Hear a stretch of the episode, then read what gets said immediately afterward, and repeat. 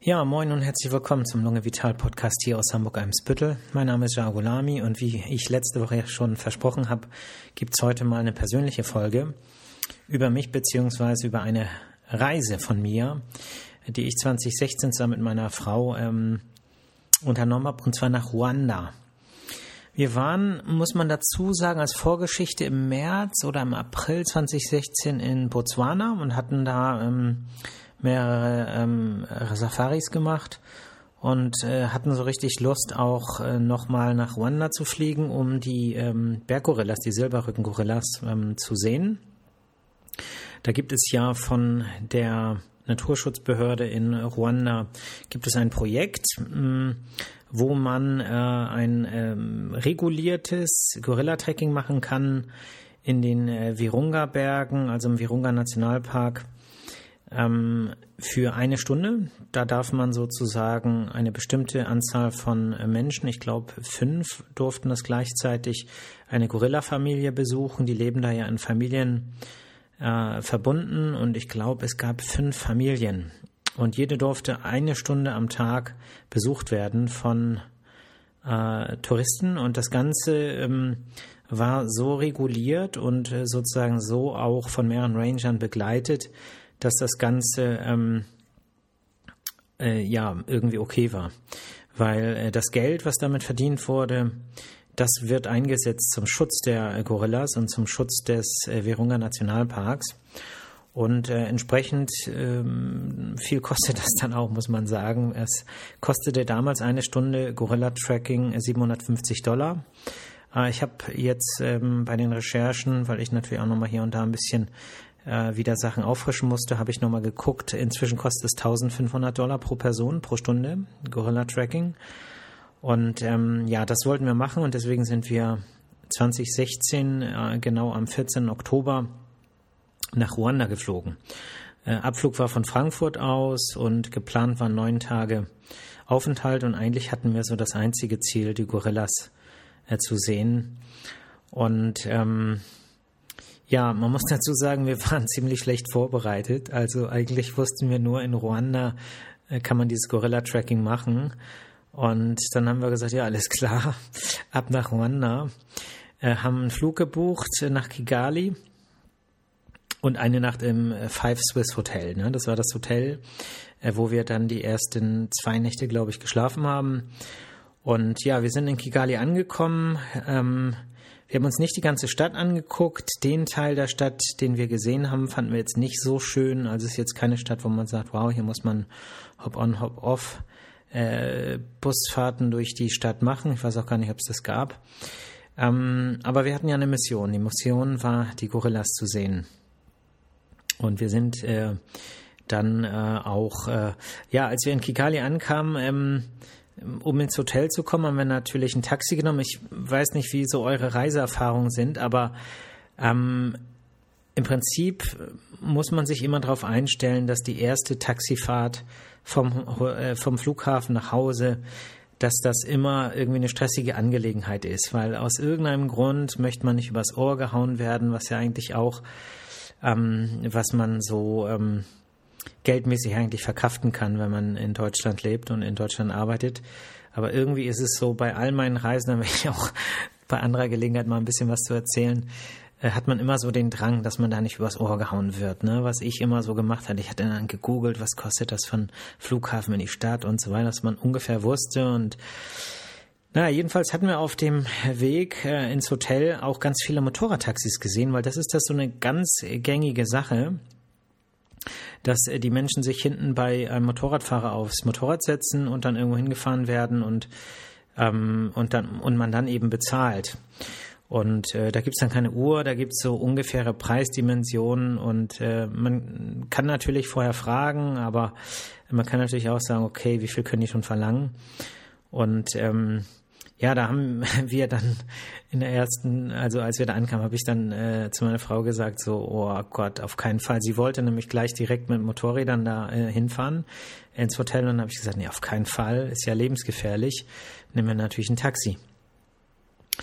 Und ähm, ja, wie das dann so ist, wenn man irgendwo ist eine Weile, ähm, gewöhnt man sich irgendwie daran und äh, später sind wir eigentlich nur noch Motorradtaxis gefahren und ähm, ich weiß ehrlich gesagt nicht mehr, ob wir äh, Helm, doch, wir hatten Helme bekommen, doch.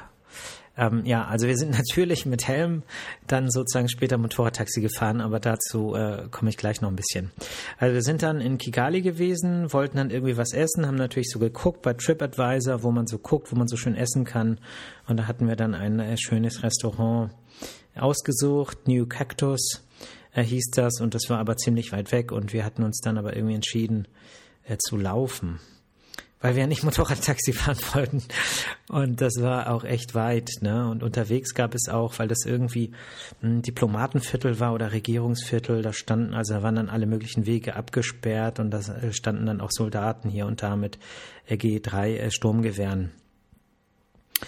Ähm, ja, als wir dann äh, so, also es war, war ein leckeres Essen, war ein schöner Abend und ähm, wir haben dann im Hotel am nächsten Tag äh, gefragt, wie wir denn am besten so die Gorillas sehen können und die hatten dann uns gefragt, ob wir denn schon äh, die Lizenz dafür haben und ob wir das schon äh, sozusagen alles geregelt haben. Und dann haben wir gesagt, wie, was für eine Lizenz?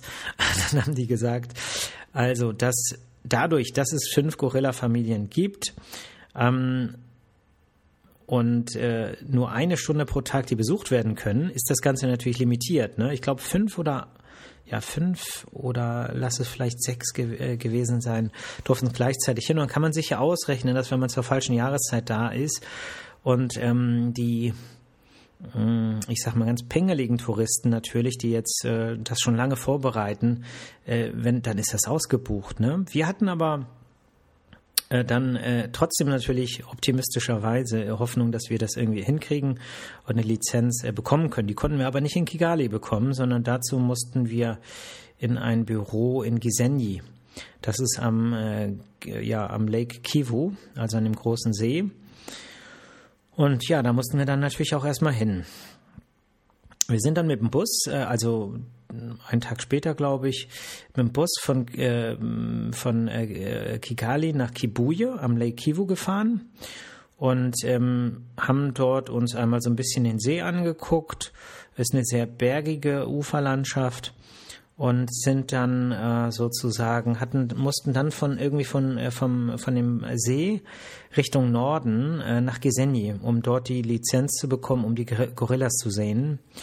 Und ähm, vom Lake Kivu sind wir dann aber, äh, also von Kibuya am Lake Kivu sind wir dann ähm, auf eine Insel gefahren, mh, hm, wo es auch fliegende Hunde gab. Also die ist bevölkert von äh, fliegenden Hunden. Ähm, ja, fliegende Hunde sind ja Fledermäuse. Gibt ja noch ein paar andere. Ähm, und das war auch ganz schön da auf dieser Insel.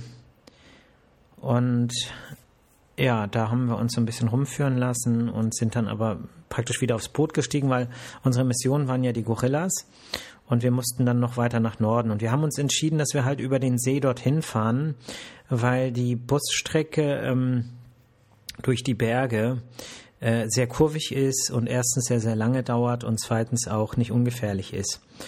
Und deswegen haben wir uns entschieden, mit dem Boot komplett äh, nach Norden zu fahren und äh, sind dann sozusagen in Rubona angekommen und mussten von Rubona mh, hm, dann nochmal nach Gisenyi. Das war äh, sozusagen, ich weiß gar nicht mehr, wie viele Kilometer das waren. Ähm, aber es war schon eine Strecke und äh, irgendwie haben wir dann gesagt, okay, why not? Lass uns doch mal so ein Motorradtaxi nehmen. Und äh, ja, haben wir uns hinten drauf gesetzt. Deswegen, äh, es war gut, dass wir beide Backpacks hatten, also Rucksäcke. Mit so einem Rollkoffer wäre es problematisch gewesen, also es wäre nicht gegangen.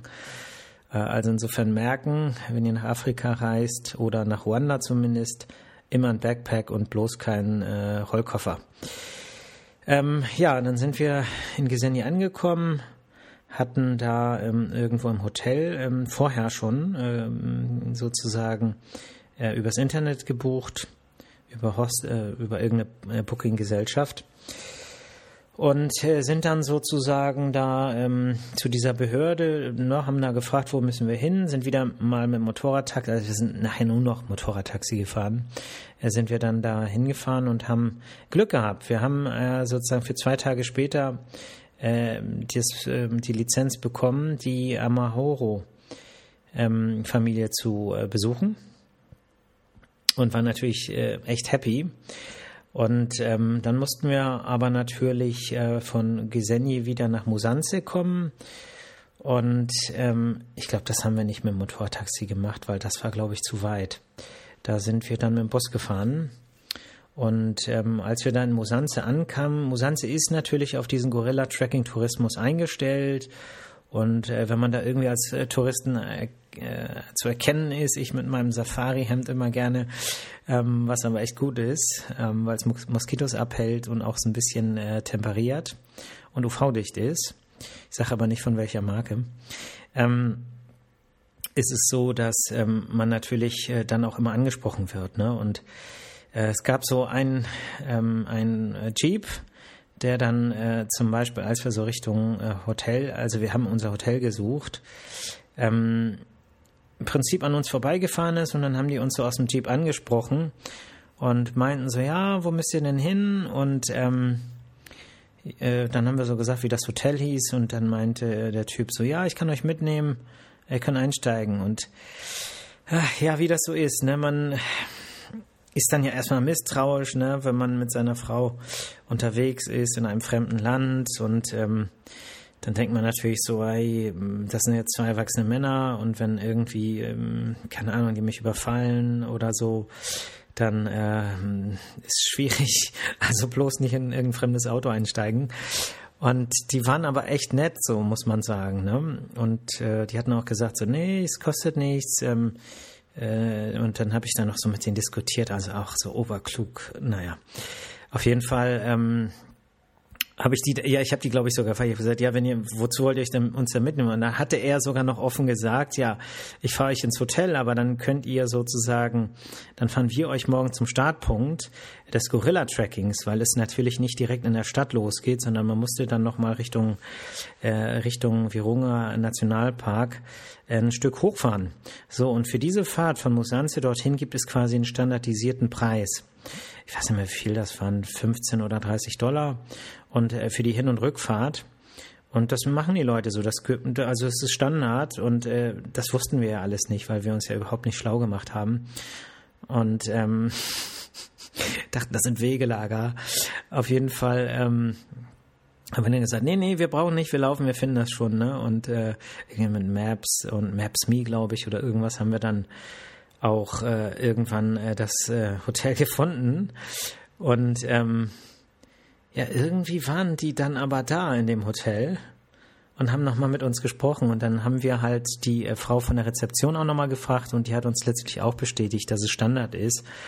Und ähm, dann haben wir die auch gebucht sozusagen, um, um uns dann an dem Mittwoch äh, zum Startpunkt zu fahren. Und hinterher, so im Nachhinein, denke ich echt, äh, darüber nach immer noch, obwohl das Ganze fünf Jahre her ist, ähm, ja, die, die Kehrseiten der, der, des Misstrauischseins, ne? weil ich bin es ja eigentlich hier nicht. Also ähm, hier in Deutschland bin ich eigentlich immer optimistisch und habe auch schon äh, Sachen gemacht, wo, ähm, wo andere sagen würden, so, hey, wie kannst du jetzt die Leute alleine in deiner Wohnung lassen oder wie kannst du jetzt, äh, die du die du eigentlich gar nicht kennst und ne, also so ganz viele Sachen. Da bin ich eigentlich immer sehr, sehr optimistisch. Als ich jetzt in Ruanda war, ähm, war das war das anders? Und irgendwie so ein kleines bisschen innerlich ähm, und jetzt auch äußerlich, weil ich es ja erzähle, ja, schäme ich mich ein bisschen dafür, muss ich einfach sagen, weil die waren, das waren nette Leute, die wollten ihr Geld verdienen und ähm,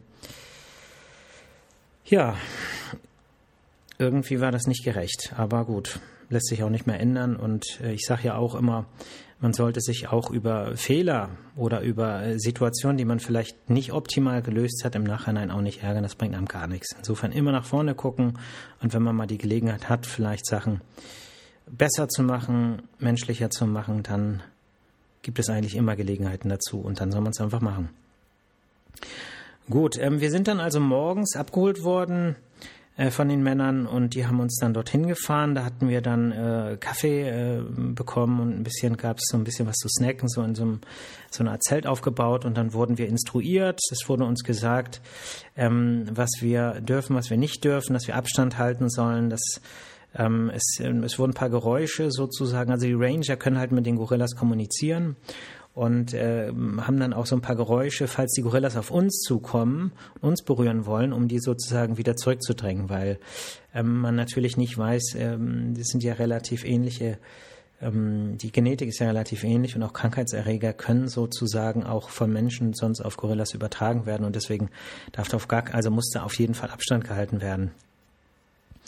Ja, und dann wurden, also es waren halt für alle fünf Familien waren da ähm, waren die, ähm, waren die Leute da, die die halt besuchen sollten und es gab immer so drei, vier Ranger. Bei uns waren es, glaube ich, äh, vier, ich bin mir aber nicht mehr genau sicher. Und wir sind dann einfach losgegangen und einige Ranger haben sozusagen geguckt, wo die Familien sich aufhalten. Also die hingen wirklich alle zusammen rum.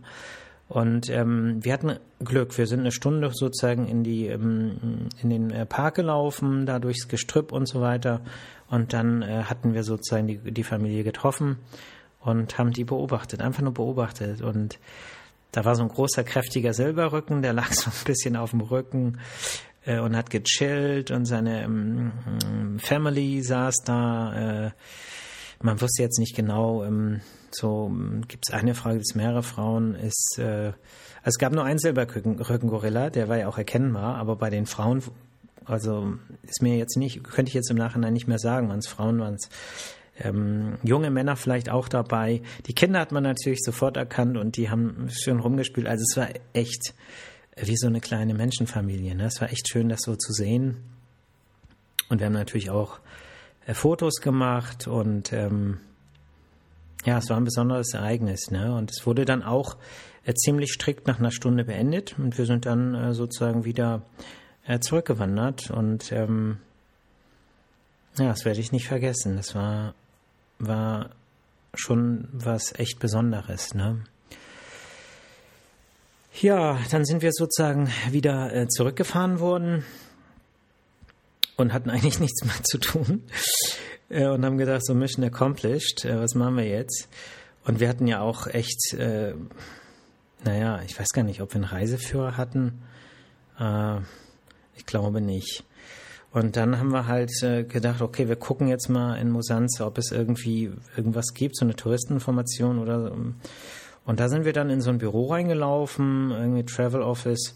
Und der hat uns dann einfach empfohlen, ein, ähm, eine Einrichtung, Red Rocks, ähm, was von einer Frau äh, gegründet und geführt wird, Harriet Ingerbeer, die ähm, Tourismus macht, aber nachhaltigen Tourismus und vor allem Tourismus, der auch wirklich den Locals, also den lokalen Menschen zugutekommt. Also nicht irgendeine Company, die jetzt äh, so und so viel Geld kassiert und ähm, dann äh, irgendwelche Leute engagiert, den ganz wenig bezahlt und eine riesen Gewinnmarge einsammelt, sondern ähm, die wirklich mh, mm, sozusagen im Prinzip, also sah das für uns aus, gar keine Provision nimmt, sondern die hat Sachen organisiert und die Leute, die das machen, die kriegen dafür das Geld.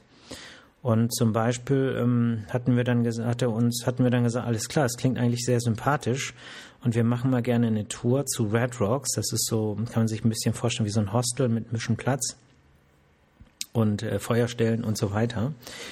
Und ähm, dann hatte, hatten wir so eine Walking-Tour gebucht für zwei Stunden. Und die Walking-Tour war eigentlich, dass wir dann von Musanse zu Red Rocks gelaufen sind. Und, ähm, und dass einfach ein, ein Mensch uns äh, währenddessen begleitet hat und hier und da auch ein bisschen was erzählt hat. Ne? Und es war echt so ein hm, echtes Afrika, was wir da gesehen haben unterwegs. Ich meine, Musanze ist jetzt auch nicht so eine fancy äh, Touristenstadt sondern einfach so, eine, so ein Ausgangspunkt. Ne? Ist jetzt kein schöner Ort. Hm.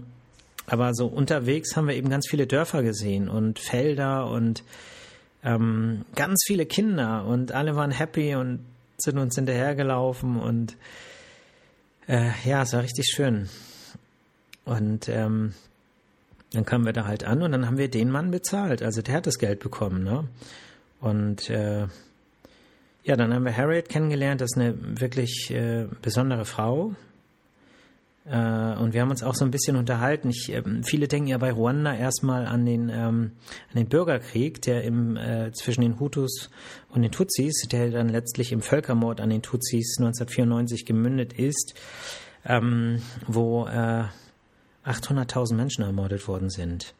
Und ähm, wir haben uns äh, darüber unterhalten und man muss sagen, Ruanda hat das eigentlich ganz gut aufgearbeitet und ähm, es gibt ein, äh, sozusagen eine äh, Gedenkstätte dafür, äh, die wir tatsächlich besuchen wollten, aber es hat dann letztlich nicht geklappt. Aber ähm, es ist wohl wirklich äh, also gesellschaftlich auch gut aufgearbeitet worden und äh, Harriet hatte uns dann gesagt, dass sie sich nicht vorstellen kann, dass sowas jemals wieder in Ruanda passiert. Und ähm, ja, hoffentlich ist das so. Ähm, was Harriet da macht, ist etwas, wo man dran teilhaben kann, falls jetzt jemand sagt, okay, ähm, ich will das Abenteuer, ähm, Kontakt aufnehmen äh, mit Red Rocks, ähm, also Harriet Ingebayer. Und da gab es nämlich auch zum Beispiel einen Freiwilligen, der war Lehrer, Englischlehrer, glaube ich, und der hatte einfach gelebt. Und er hat da zu essen bekommen, konnte da wohnen und hat einfach die Kinder unterrichtet in Englisch. Und ähm, wenn jemand jetzt ähm, flexibel ist, ein Abenteuer sucht, äh, das ist auf jeden Fall eine gute ähm, Anlaufstelle und man tut Gutes. Ja, was haben wir da gemacht? Wir haben dann ein paar Sachen gebucht, auch um zu unterstützen, aber auch um ein bisschen was äh, zu erleben. Wir haben Bananenbier dann gebraut, ähm, was äh, Spaß gemacht hat. Wir haben äh, Körbe geflechtet, also Hanna hat Körbe geflechtet und ähm, oder hat jetzt angefangen zu flechten. Das wollte sie unbedingt, ich wollte ihr das ausreden. Ich so, äh, naja, auf jeden Fall ist der Korb nie vollendet worden. Ähm, aber ist eine andere Geschichte, bloß nicht weiter sagen. Äh, ja, und dann haben wir äh, noch die äh, Twin Lakes besucht. Die Twin Lakes sind der Lake Ruhondo und der Lake Burera. Da gibt es so eine Halbinsel, an deren Spitze man eine tolle Aussicht hat auf die äh, Virunga-Vulkane. Und äh, da haben wir, glaube ich, gegessen und ja, ein bisschen Bootsfahrt, ein bisschen Touristenstuff. Und äh, ja, dann sind wir, haben wir die letzte Nacht ähm, im Hotel Mille Collins verbracht. Ähm, das ist ein ganz bekanntes Hotel in Ruanda, ähm, weil es dazu eine Geschichte gibt ähm, über einen Hoteldirektor, der im Rahmen äh, oder während seiner Tätigkeit, äh, während des Völkermords an den Tutsis wohl äh, vielen Menschen äh, einen Platz gegeben hat und sie darf dadurch auch eben bewahren konnte, vor, ähm, davor ermordet zu werden.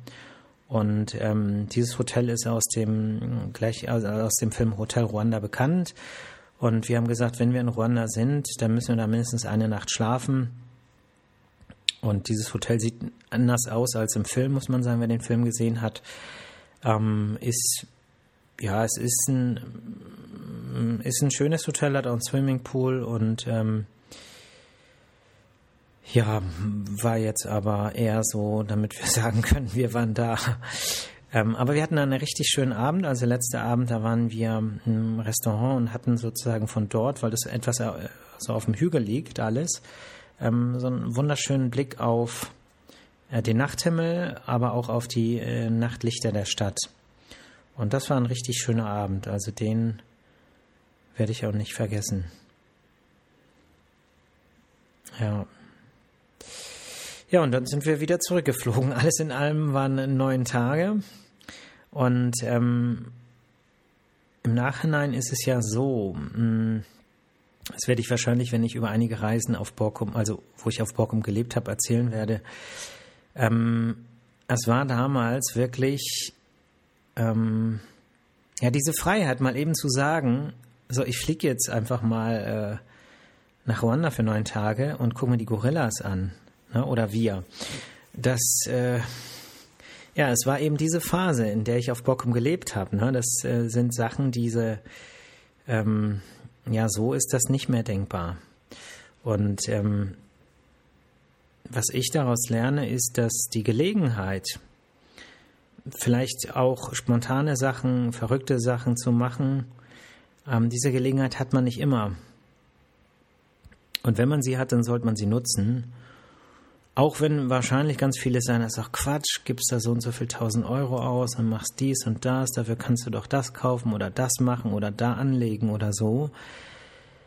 Ähm, ja, kann man alles machen, aber die Zeit, das zu können, ja, die kommt vielleicht nie wieder. Oder nie wieder so in dieser Weise. dann kommt vielleicht dieses oder jenes, Verpflichtung hier, Kredit da und so weiter. Und ähm, im Nachhinein bin ich natürlich ganz froh, dass ich solche Sachen oder wir solche Sachen gemacht haben. Und ähm, ja, vielleicht steht, steht jemand von euch ja auch vor so einer Entscheidung. Soll ich das wirklich machen? Äh, kann ich das Geld nicht dafür gebrauchen und so weiter? Aber äh, am Ende zählt immer nur, was hat man gemacht, was hat man erlebt, was hat man gefühlt, was hat man gesehen. Und alles andere ist jedenfalls häufig nicht so bedeutend.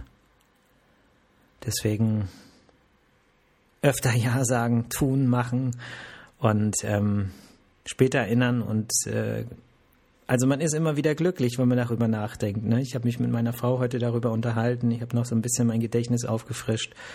Und äh, die Augen strahlen, immer wenn man darüber spricht. Und das kann einem keiner nehmen und das kann man auch nicht im Nachhinein irgendwie durch irgendein Aktiendepot oder sonst was nachholen.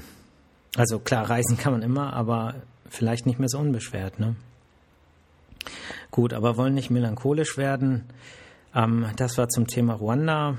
Mm, aber es gibt noch viele andere Geschichten zu Reisen und ich werde die immer mal von Zeit zu Zeit hier erzählen, weil ich ja gesagt habe, ein Teil des Podcasts ist es auch, mich als Mensch äh, ein bisschen kennenzulernen und nicht nur als Arzt. Insofern wünsche ich euch allen ein schönes Wochenende. Ich danke, dass ihr zugehört habt. Ähm, seid gut zu euch, seid gut zu anderen. Tut ein bisschen was für die Gesundheit, ein bisschen Bewegung. Und ja, dann hört ihr mich nächste Woche Freitag wieder. Bis dann. Ciao.